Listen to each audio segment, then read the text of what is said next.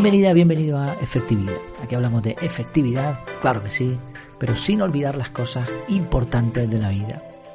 El título del episodio de hoy es Cómo organizar el contenido para consumirlo de forma efectiva. A diferencia de otras épocas, el problema ahora mismo no es la falta de contenido, sino el exceso. Las personas inteligentes, los, estos que les dicen trabajadores del conocimiento, aunque esa, esa expresión es debatible, pero bueno, las personas que se, que se nutren de contenido ya no solamente consumen, sino que eligen el adecuado, en el formato adecuado y en la cantidad y horarios idóneos. Como la comida, ¿no? No, no es cuestión de comer lo, lo que te pongan o lo primero que se te ocurra eh, a cualquier hora, no. La comida lleva un formato, cantidad, horarios adecuados, etcétera. Pues con el contenido, el conocimiento sucede lo mismo. Así que vamos a ver algunas ideas para organizar el contenido. Primero, antes de nada, eh, resaltar, bueno, no reiterar, sino resaltar una idea. Lo tratamos hace no mucho tiempo. Lo primero, para ser personas efectivas hay que ver si lo que estamos haciendo nos lleva a algún sitio, cumple los objetivos y si es eficiente. Eh, quiere decir que no se consuman muchos recursos. Si el sistema que utilicemos para consumir el contenido y sobre todo para guardarlo, hay que verificar si es realmente útil. Se han puesto muy de moda métodos como Zettelkasten para aplicaciones en plan tipo Obsidian, por ejemplo, que organizan muy bien las notas y incluso hay alguna que te crea como una especie de red neuronal en donde puedes encontrar todo lo que has ido archivando. Eh, yo no soy muy partidario, por lo menos para mí, no, no le veo el beneficio, la ventaja, porque me parece que se pierde más tiempo organizando todo eso y consultándolo que lo que podrías lograr de otras formas, otras formas de aprender. Por otro lado, pero bueno, esto, esto es para mí, ¿eh? cada cual debe analizar si en su caso es útil o no. Eh, por otro lado, ya sabemos que no, se que no se aprende igual dependiendo de otros factores.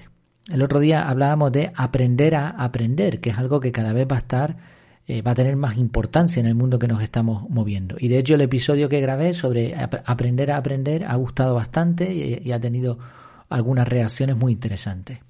Por ejemplo, Carmen Solá compartió una infografía que además curiosamente tenía una, una muy parecida de hace un montón de tiempo, de cuando empecé hace, hace algunos años ya el podcast, de eh, cómo aprendemos. Eh, vamos a, repasarla, la dejaré en las notas del programa, no, pero bueno, en el canal de Telegram sí la dejaré. Y aquí esta infografía explica cómo aprendemos los adultos. Y tiene varias barras, ¿no? Donde van subiendo en porcentaje. La primera es un 10% de lo que leemos, solamente leer. Un 20% de lo que oímos.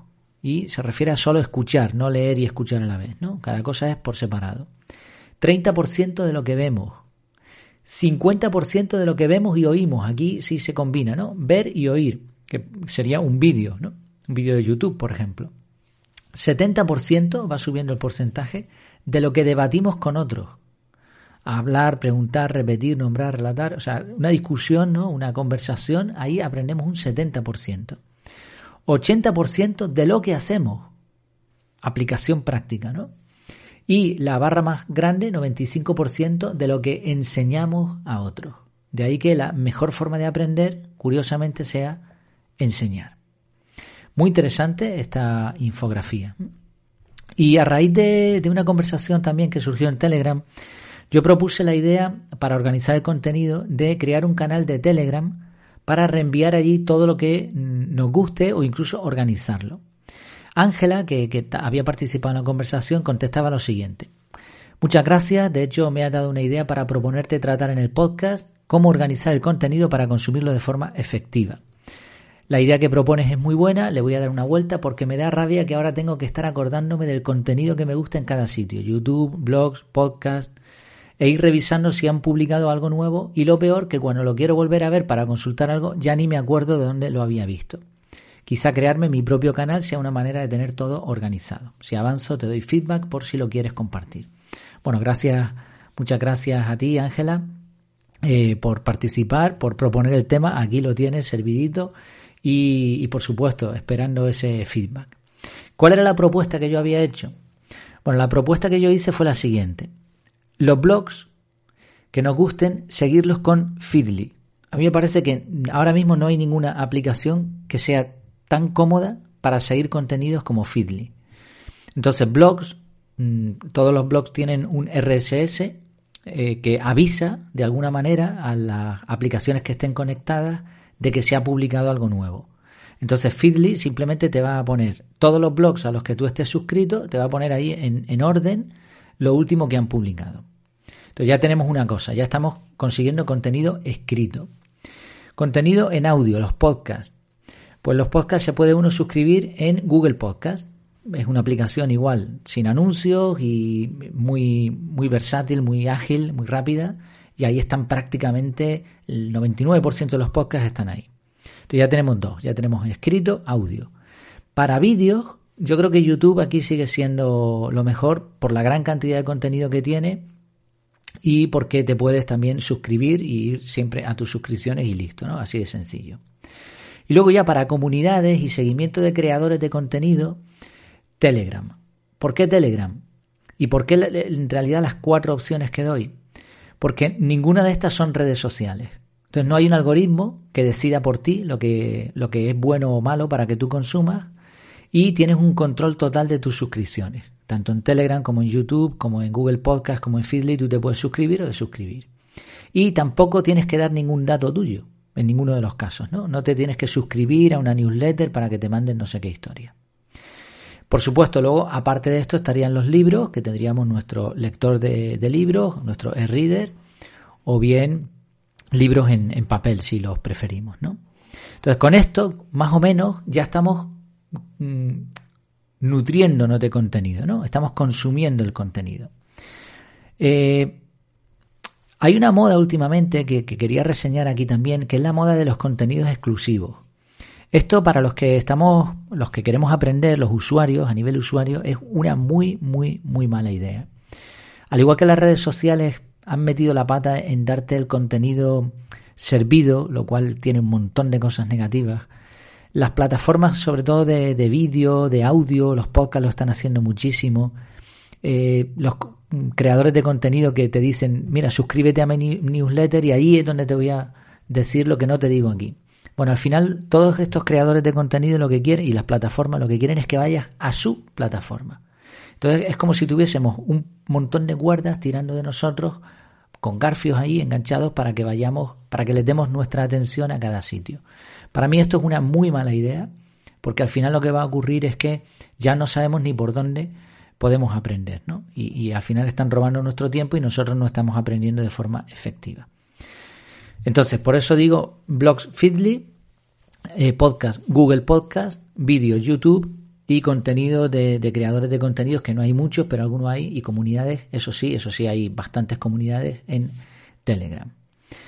Otra opción, si tenemos contenidos dispersos por ahí, es reenviarlo todo a un canal de Telegram canal de Telegram que puede ser privado para nosotros solos o público. Eso nos vamos a Telegram, creamos un canal y ahora cualquier cosa que nos guste, que nos parezca interesante, pues lo reenviamos a ese canal y ahí se queda guardadito para cuando queramos consultarlo. Ventaja de este método, que lo vas a tener todo en un mismo sitio. Además tiene búsqueda, está muy bien.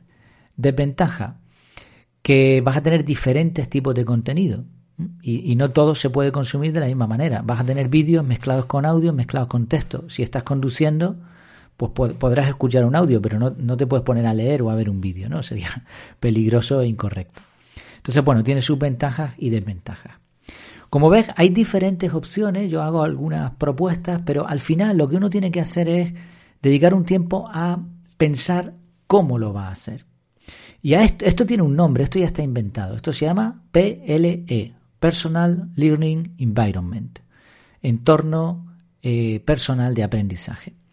Yo hice el mío hace ya bastante tiempo, lo tengo por aquí, de hecho mm, la última actualización que hice fue en abril de 2021, de este año, y la forma en que yo aprendo, mi entorno personal de aprendizaje, primero los dispositivos que utilizo son la tablet, el ordenador y un móvil, intento tener lo máximo sincronizado ahí, la forma en que aprendo es con Google, haciendo búsquedas, con Feedly para los blogs, con Google Podcast para los podcasts y con una aplicación que se llama Read, Era para leer libros.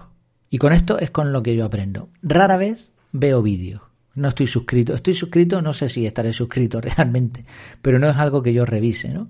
ni tengo marcadores en, en el navegador para ir a ciertos blogs, no, todo está ahí. O sea, yo aprendo de esta manera. Eso sí, Google, cuando haga una búsqueda, me va a llevar o bien a vídeos o bien a otros tipos de contenido, y ahí me da igual. En el centro de este entorno personal de aprendizaje está la forma de guardarlo. Y aquí es donde menos tiempo dedico. Simplemente guardo notas en Google Keep. Cuando veo algo que me interesa, Google Keep. Y ahí lo dejo guardado. En una carpeta. Ya está. No tengo nada más. Y ahora lo, siguiente, la, parte derecha de este entorno personal de aprendizaje es comparto, compartir. Y comparto de tres maneras. En mi blog, en efectividad.es, en Telegram, en el canal de Telegram, y en el podcast. Entonces, fíjate que, en este entorno personal, eh, a donde menos tiempo le dedico es a guardar. ¿Por qué? Bueno, pues mira, me voy a ir de nuevo a la infografía que había compartido Carmen Solé, donde decía cómo aprendemos los adultos y dice 95% de lo que enseñamos a otros. Sí, creo que no hay mejor manera de aprender que viendo contenidos, guardándolos muy poquito y a continuación haciendo algo con ellos, si puedes, enseñando esos contenidos a otras personas. Esto tiene además muchas ventajas para ti y para otros, por supuesto, para los que están aprendiendo contigo. Pero además me gustaría reseñar otra cosa interesante de esta infografía, que antes no lo dije, lo, lo tenía preparado para ahora. En esta infografía, ¿sabes lo que no hay? En cómo aprendemos los adultos. En ningún sitio dice guardando. ¿Por qué?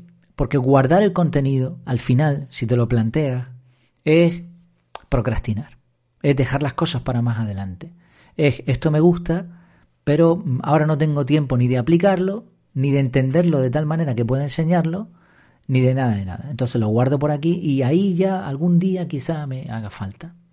Mientras que si hacemos algo con ese contenido, si lo transformamos, si lo aplicamos, lo debatimos o lo enseñamos, lo que va a ocurrir es que eso se va a quedar en nuestro cerebro en ocasiones, bueno, no, en ocasiones no, siempre de por vida. Lo que pasa es que en ocasiones de una forma bastante más estable ¿no? y bastante más accesible.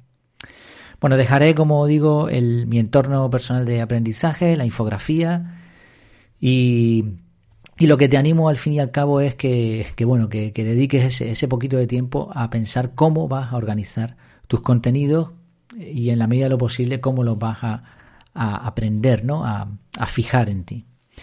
El aprendizaje es un mundo fascinante. De hecho, está, para los que conocen eso, está en la cúspide de la pirámide de Maslow. Nos hace felices y nos permite desarrollarnos. Por eso, dedicar un poquito de tiempo a organizar nuestro aprendizaje es vital si queremos ser personas efectivas.